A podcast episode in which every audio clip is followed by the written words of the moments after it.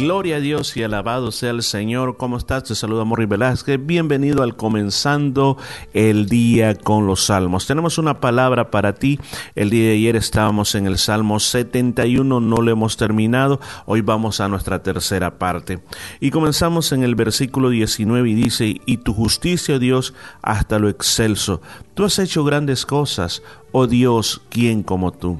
Recuerde que este salmo nos está enfocando que no importa lo que usted esté viviendo en este momento en su vida, Dios es su salvación que le ha guardado desde que estaba en el vientre de su madre, desde su juventud hoy en día y aún te va a seguir ayudando en tus últimos años de existencia en esta tierra. Entonces David en esta parte comienza a decir que la justicia de Dios es lo excelso, es lo más grande. Como en otro salmo dice, llega hasta los cielos. Cuando habla de la justicia de Dios está hablando de que Dios no es injusto, Dios mira lo que te está sucediendo y entonces Dios actúa. A Dios no se le pasa nada por alto. Ahora, es bien importante pensar que cuando están pasando todas estas cosas, uno de los sentimientos que tiene que ser removido en nuestro corazón es ver el de, o tener el deseo de ver a nuestros enemigos destruidos. ¿Por qué?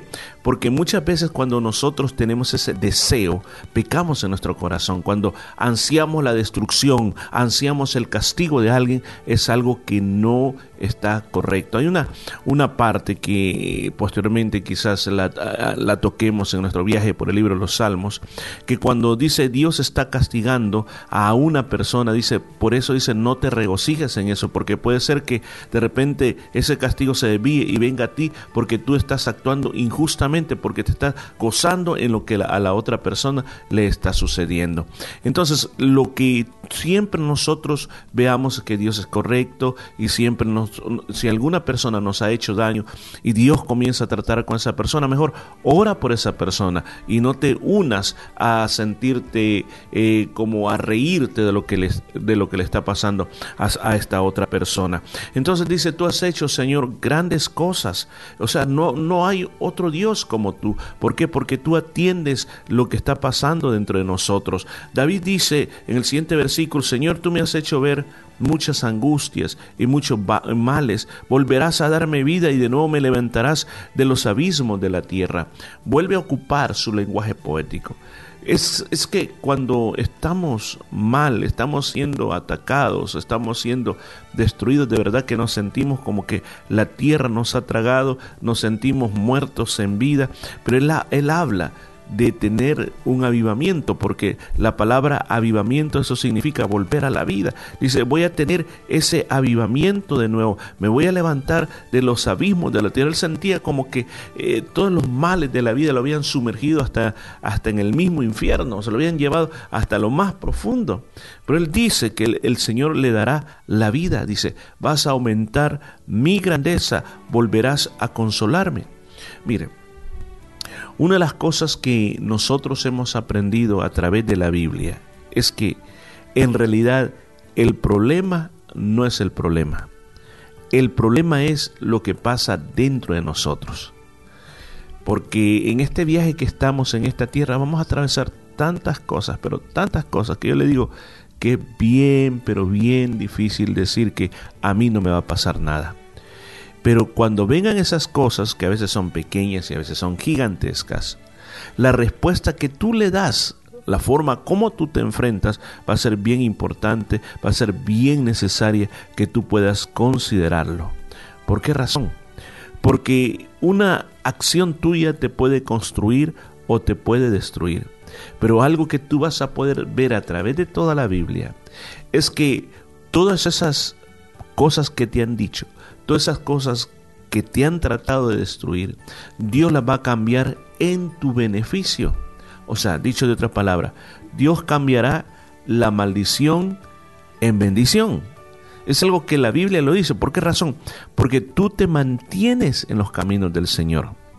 Cuando comencé hablando de este salmo en su primera parte, yo hablé de la historia de Balaán y de Balac una historia muy tremenda que usted la puede encontrar en la Biblia. Nosotros podemos encontrarla, si usted la quiere leer completamente, en el libro de Números capítulo 22, donde dice que Balac, que se cree que era el rey de Moab, tuvo temor a causa del pueblo de Israel porque era mucho y se angustió. Y entonces él mandó juntamente con otro pueblo, que eran los madianitas, eh, mandó a, traer a este profeta que se le llama el profeta mercenario, que se vendía al quien le pagaba más. ¿Y qué es lo que él quería hacer? Lo que él quería hacer era maldecir al pueblo de Israel para que de esa manera pues ellos los pudieran atacar y los pudieran despedazar. Pero cuando dice que él llegó al, lugar donde los iba a maldecir, él pidió que le hicieran siete altares, o sea que él iba a tener aproximadamente siete lugares al, donde podía ver claramente al pueblo de Israel y maldecirlo desde ahí. Entonces, cuando él se paraba para maldecir al pueblo de Israel, en ese momento lo que salía de su boca era otra cosa. Por ejemplo, él dice en, número 23.8, ¿por qué maldeciré yo al que Dios no maldijo? ¿Y por qué he de execrar al que Jehová no ha execrado? Entonces él, él dijo, ¿cómo, ¿cómo yo voy a poder maldecirlos? No puedo. Y el mismo rey Balac le dice, ¿qué me has hecho? Te he traído para que maldigas a mis enemigos y he aquí que has proferido bendiciones. Entonces, eh, hay que leerlo completamente para tomar toda la historia. Pero lo que salió de la boca de Balaam fueron puras bendiciones. O sea, el Señor cambió la maldición en bendición. Y eso es lo que nosotros siempre tenemos que esperar en Dios, que no importa lo que te estén haciendo y quizás la pases mal por un momento, pero si tú esperas en el Señor, Él tomará todas esas cosas malas y las transformará en bendiciones para tu vida. Por eso David dice, aumentarás mi grandeza, volverás a consolarme. A David le pasó muchas veces eso, que tuvo que salir huyendo, pero después su reino fue constituido con más fuerza. Por eso él dice, yo te voy a alabar, Señor, con instrumentos de salterio. Oh Dios mío, tu verdad cantaré a ti en el arpa, oh Santo de Israel. O sea, aquí está hablando David, el salmista, el músico, que sabía cómo usar los instrumentos, y decía, no solo lo haré con mi voz, sino que lo haré con instrumentos, Señor. ¿Por qué? Porque estoy tan alegre que tú me has guardado. Y aquí viene una, una vez más, los cristianos tenemos que amarle el cantarle al Señor con la música. Sé que muchas veces dirá, pero es que mire la música que no me gusta porque eh, demasiada ranchera, demasiado rap, demasiado reggaetón. Esa música mundana, mire. Le voy a decir una, una cosa bien importante. No nos enfaticemos en el ritmo que la música tenga. La música es música. ¿Qué es lo que determina si una música es santa o una música es mundana? Pues la letra. ¿Qué es lo que está glorificando? ¿Qué es lo que se está diciendo por, medio de esa letra? Ese es el factor determinante porque depende de las regiones del mundo. Si usted se va, por ejemplo, al lado de México, al lado norte, pues la música norteña es la música que dirán, esa es la música correcta. Si usted se va al África y el continente africano, pues los hermanos de, ese continente tienen el estilo de música preferido. O sea, no podemos determinar que un estilo de música da más reverencia a Dios, sino que pensemos qué es lo que la letra está diciendo.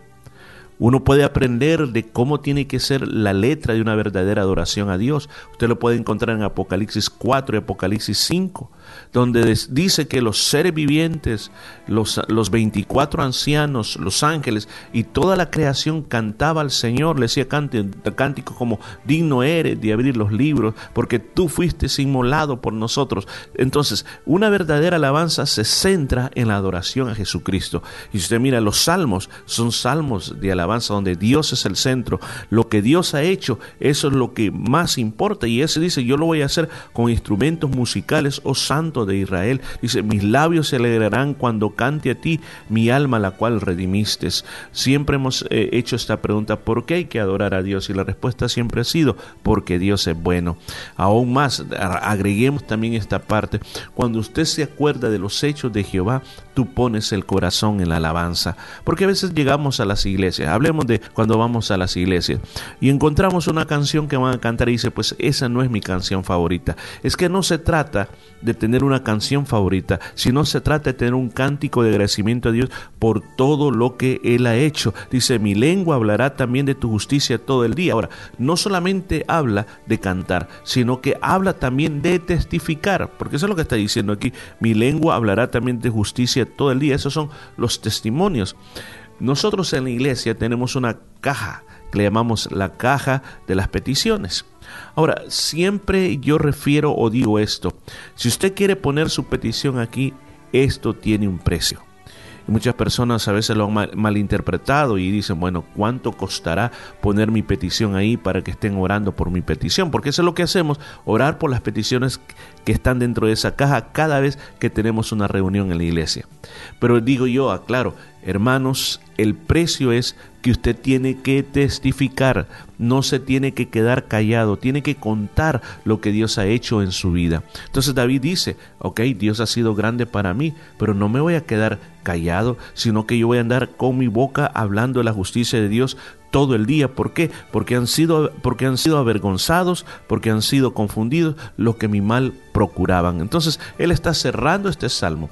Un salmo cerrándolo con una victoria muy grande, cerrándolo con alabanza. Comenzó proclamando que Dios era su refugio, pero hoy termina diciendo, mira Señor, lo que hiciste con todos mis enemigos, mira lo que hiciste con ellos. David tuvo muchos enemigos, pero cuando él muere, él muere tranquilo, muere en un momento que ha llevado su reino a una grandeza tremenda y cuando él se la da o se le entrega a Salomón se da cuenta de que realmente el trabajo de David ha sido tan grande que está gobernando no solamente un Israel chiquito como él lo recibió en la época de Saúl, sino que un Israel que está llegando casi hasta el río Éufrates, imagínense, hasta el río Éufrates, hasta casi donde ahora es Irak, donde tomando un Siria, todo eso él lo había sometido, o sea, Dios había sido fiel con David.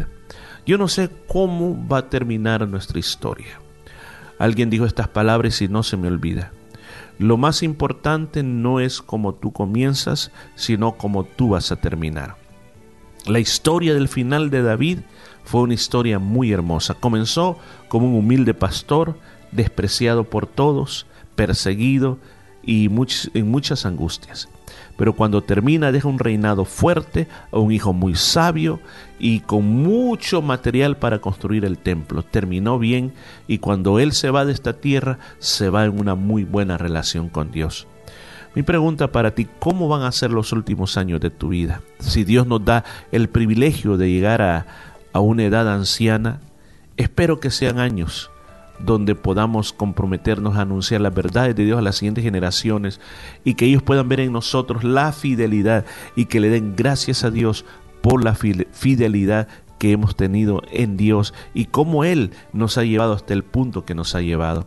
Yo hoy te invito a que en nuestra vida Pongamos a Dios como lo primero y que en nuestra vida aprendamos a testificar, aprendamos a cantar de las obras que Dios ha hecho en nosotros. Vamos a dar gracias a Dios. Oremos, Padre, te damos gracias por este tiempo, por este momento. Te suplico que estés con nosotros. Te suplico que realmente podamos ser muy agradecidos, que ocupemos nuestra boca para cantarte y para testificar de tus hermosos hechos y de tus obras maravillosas. Todo lo pedimos en el nombre de Jesús. Amén y amén. Qué bueno, aleluya. Bueno, nos vamos a escuchar el día de mañana con la ayuda de Dios. Mientras tanto, comienza bien el día con Dios en tu corazón. Hasta mañana.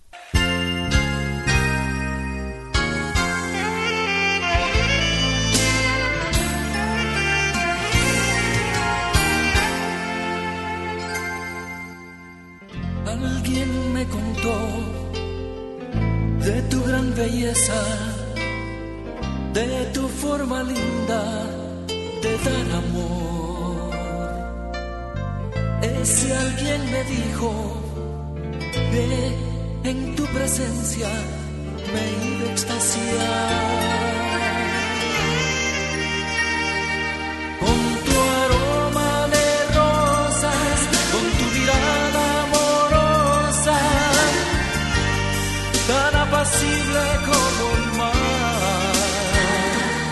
Con tu voz melodiosa, con tu palabra preciosa, tan apacible como el mar. Con tu voz melodiosa, con tu palabra preciosa, yo te tenía que encontrar y aunque mi corazón dudó ante tal perfección, mi corazón se enamoró.